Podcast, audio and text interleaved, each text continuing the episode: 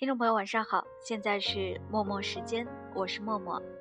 今天是二零一五年四月十五号，周三，又比预期晚了一天录节目。最近工作确实有些忙。今晚下班的时候，我们团队的产品经理问我说：“诶，这周的节目怎么还没发呀？”我回答说：“哎，还不是在忙工作嘛。”产品笑了下说：“，当我没说过。”其实工作当中，不论在什么岗位，应该都是挺不容易的。或许我今晚录了这期节目，他还不一定得空听呢。话是这么说啦，但是我想每个人都有自己调节工作和生活的方法。不知道收音机边的你用什么样的方式去减压呢？前几天在微博上说，第一次做节目的时候，感觉不知道要跟大家聊些什么，可能跟。最近书读的有点少，有关系，毕竟没有输入输出就变得困难了一些。所以今天呢，要和大家分享一篇文章。这篇文章来自我很喜欢的一位先生朱光潜。朱光潜曾经给青年们写过十二封信，要同你分享的是第一封信。信的内容是谈读书，一方面给这段时间书读的比较少的自己有一个自省的作用。另一方面呢，也希望听节目的你能够开始喜欢起读书这件事。分享之前呢，我们先来听一首欢快的歌曲。这首歌来自梁咏琪，《全年无休》。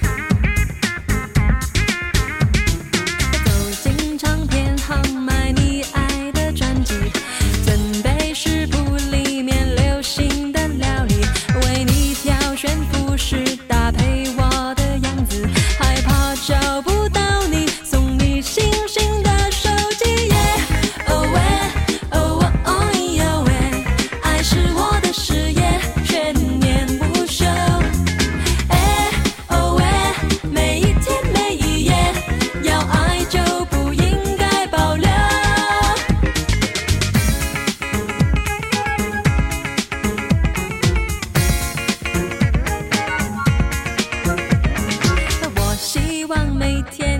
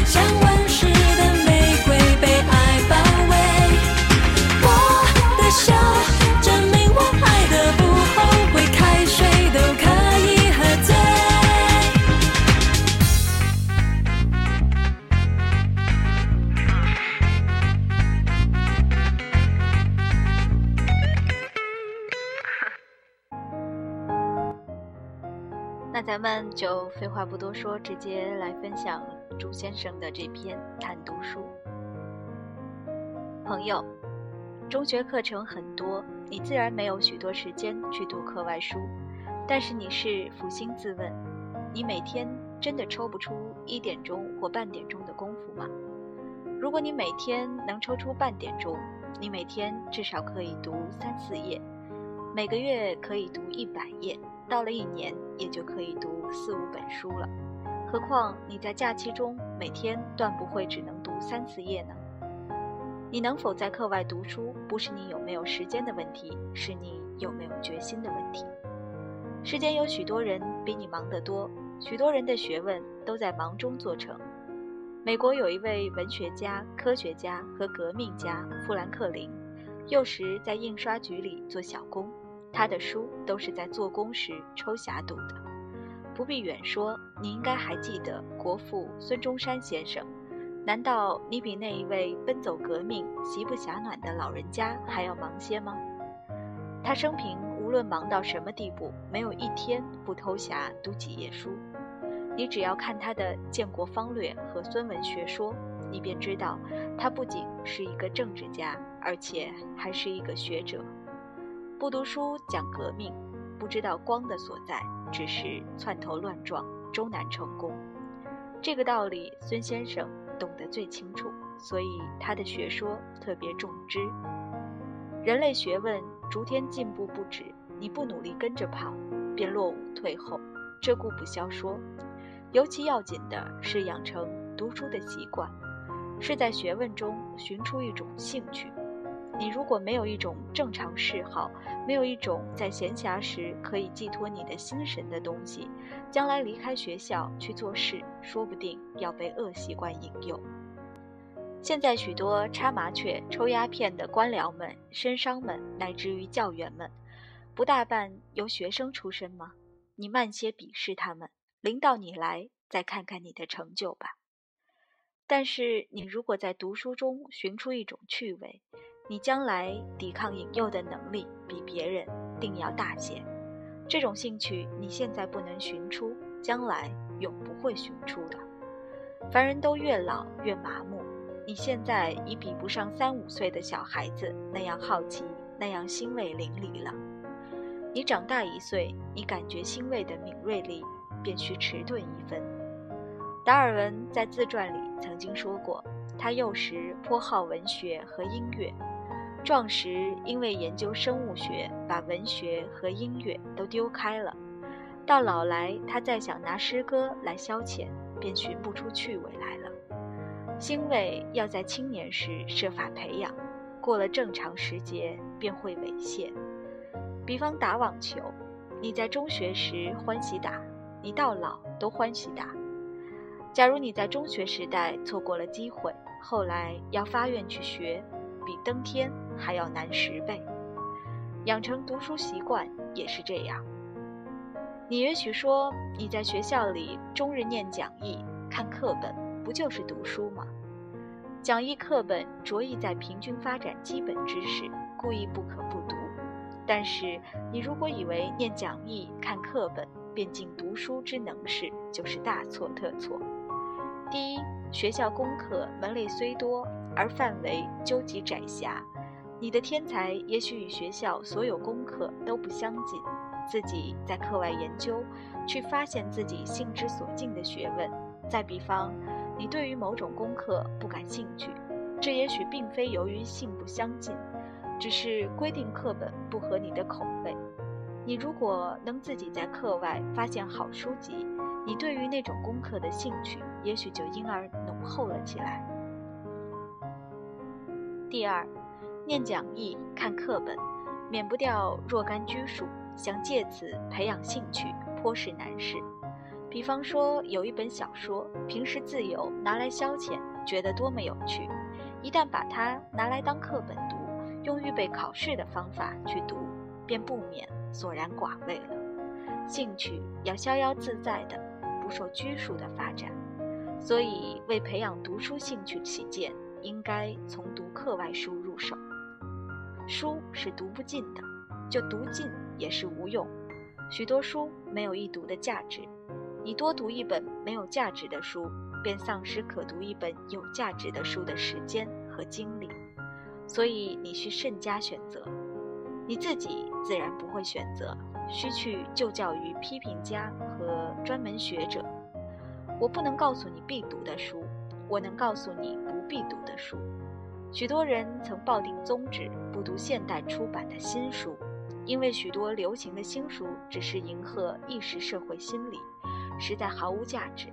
经过时代淘汰和微然独存的书才有永久性，才值得读一遍、两遍，以至于无数遍。我不敢劝你完全不读新书，我却希望你特别注意这一点，因为现代青年颇有非新书不读的风气。别的事都可以学时髦，唯有读书做学问不能学时髦。我所指不必读的书，不是新书，是谈书的书，是值不得读第二遍的书。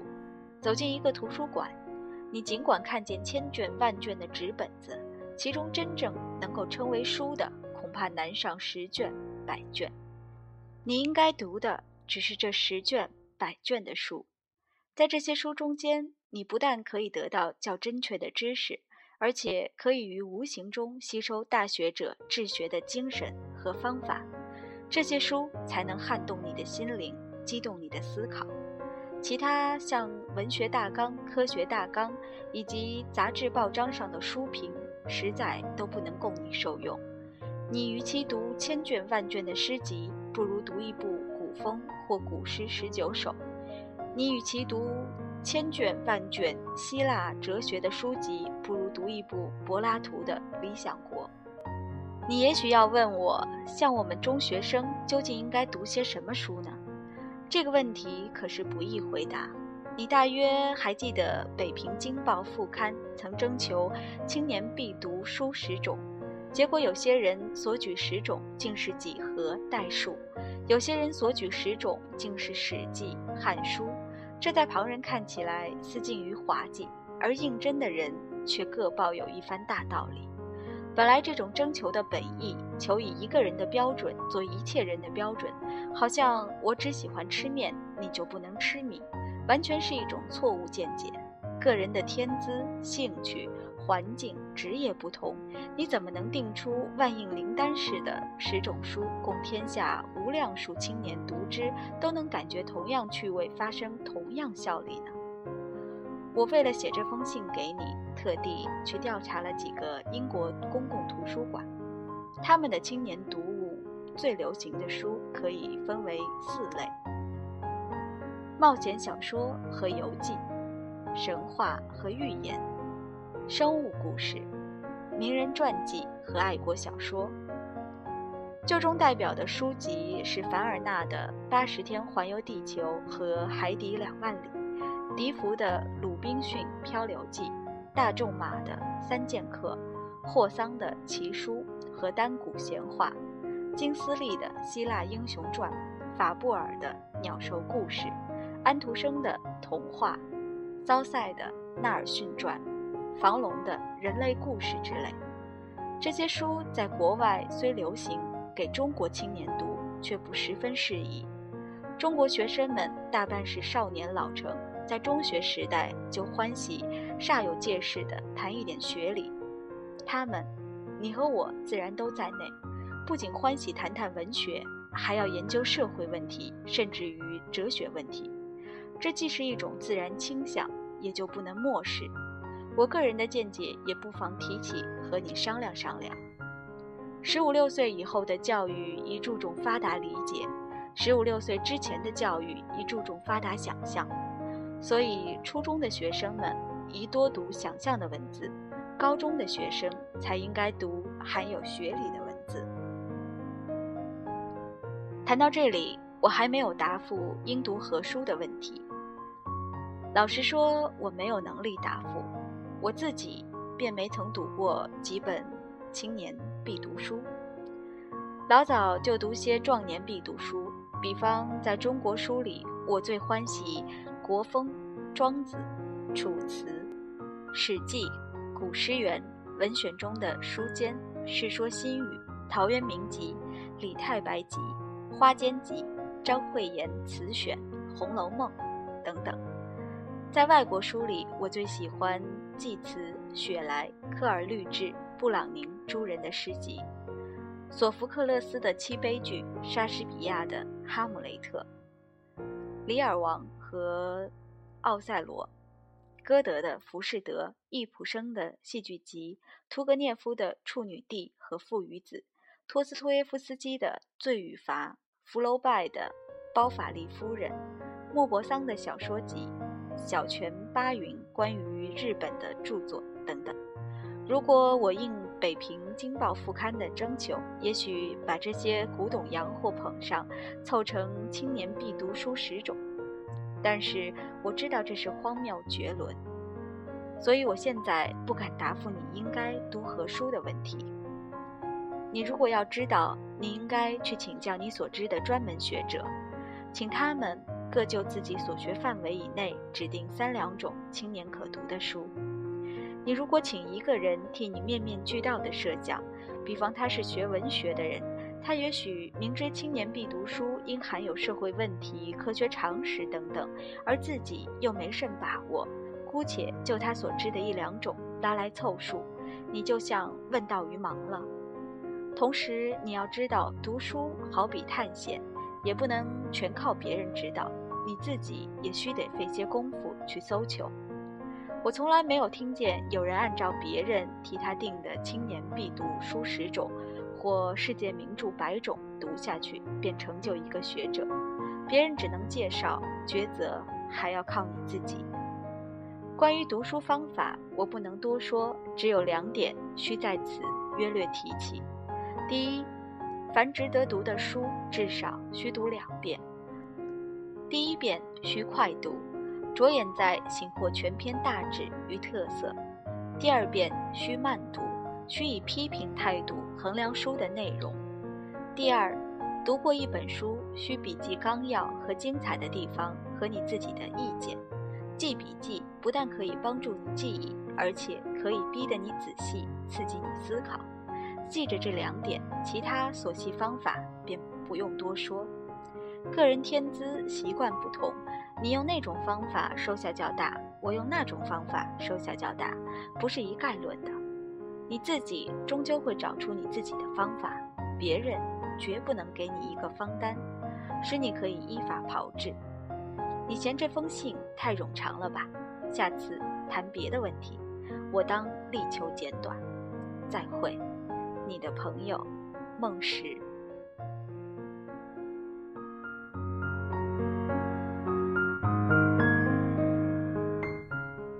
光前先生的谈读书这封信给大家分享完了，不知听完之后你有怎样的感受呢？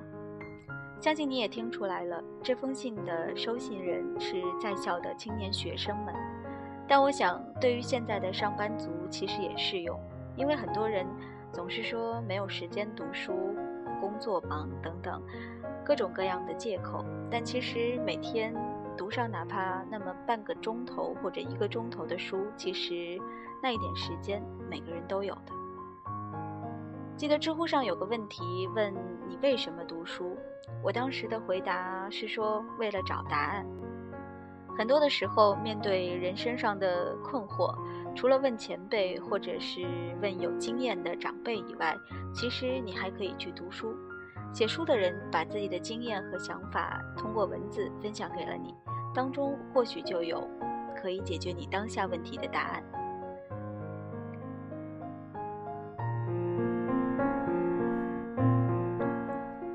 今天节目主要要和大家分享的就是朱光潜先生的这篇谈读书，呃，另外呢还想跟你分享几首快乐的歌曲。刚才第一首分享了梁咏琪的《全年无休》。接下来我们来听郝云的《结了》。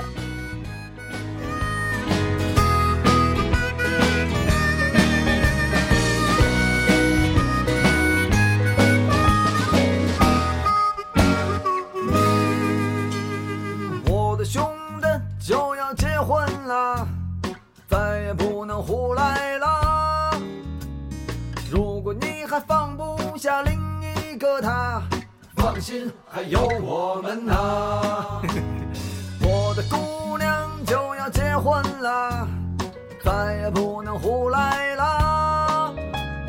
如果你还放不下另一个他，放心，他早把你忘了。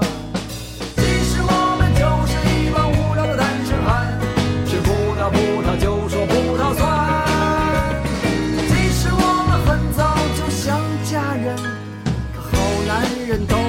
结了婚其实结了婚以后挺好的。兄弟你不要害怕除了不能随便去采野花 多了一个爸一个妈。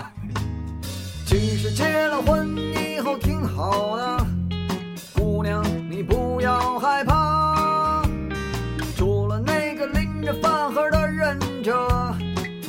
没有别的哥哥。结了婚的男人其实很幸福，可以懒得想头猪。结了婚的男人其实很清楚，挣钱是首要任务。结了婚的男人其实很幸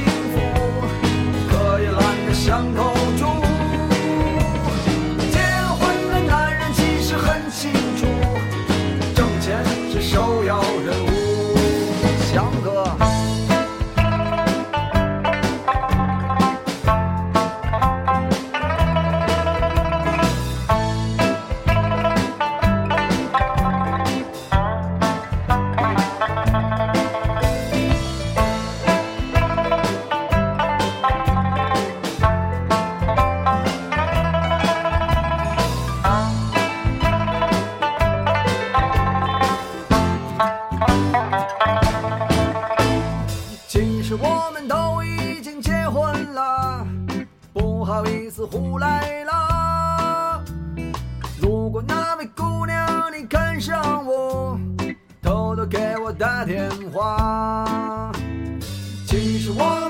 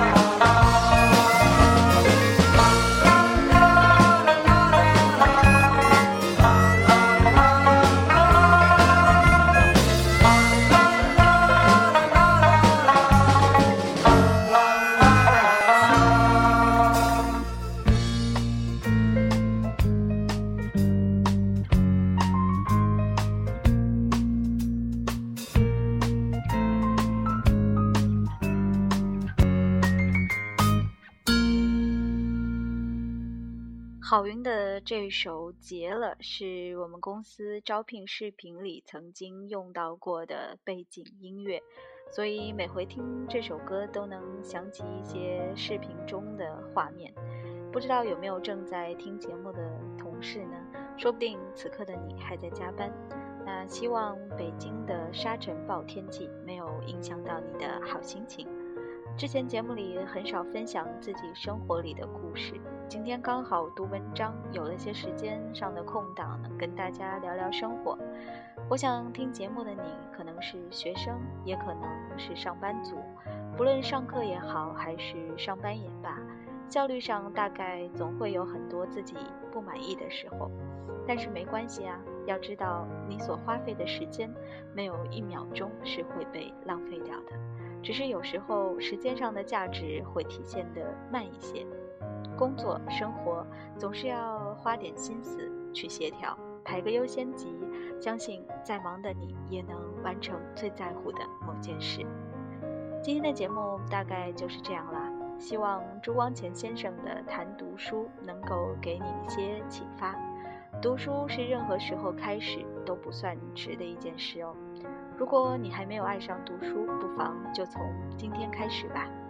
节目的最后送给大家一首韩文歌因为听说听一些不那么熟悉的语言的歌曲会比较容易入睡依然是一首节奏快乐的歌曲来自李宗泫我的爱。那撒当啊晚安我们下期再见。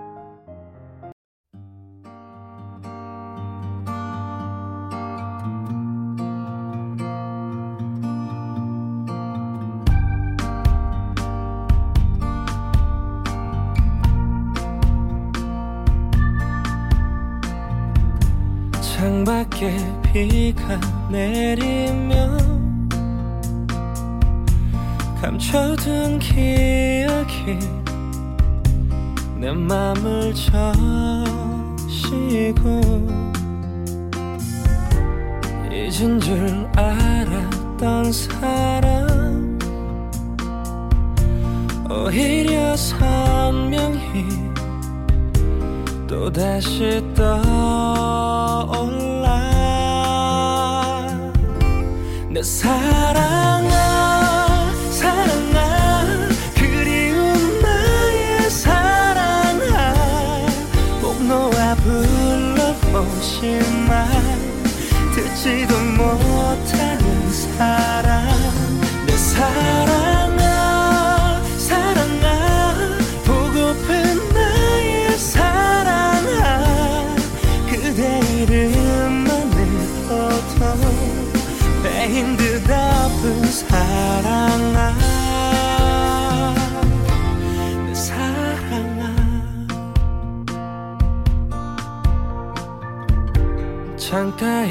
어둠이 오면 숨겨놓은 추억이 내 맘을 밝히네. 내 사랑아 사랑아 그리운 나의 사랑아 목 놓아 불러보지만 듣지도 못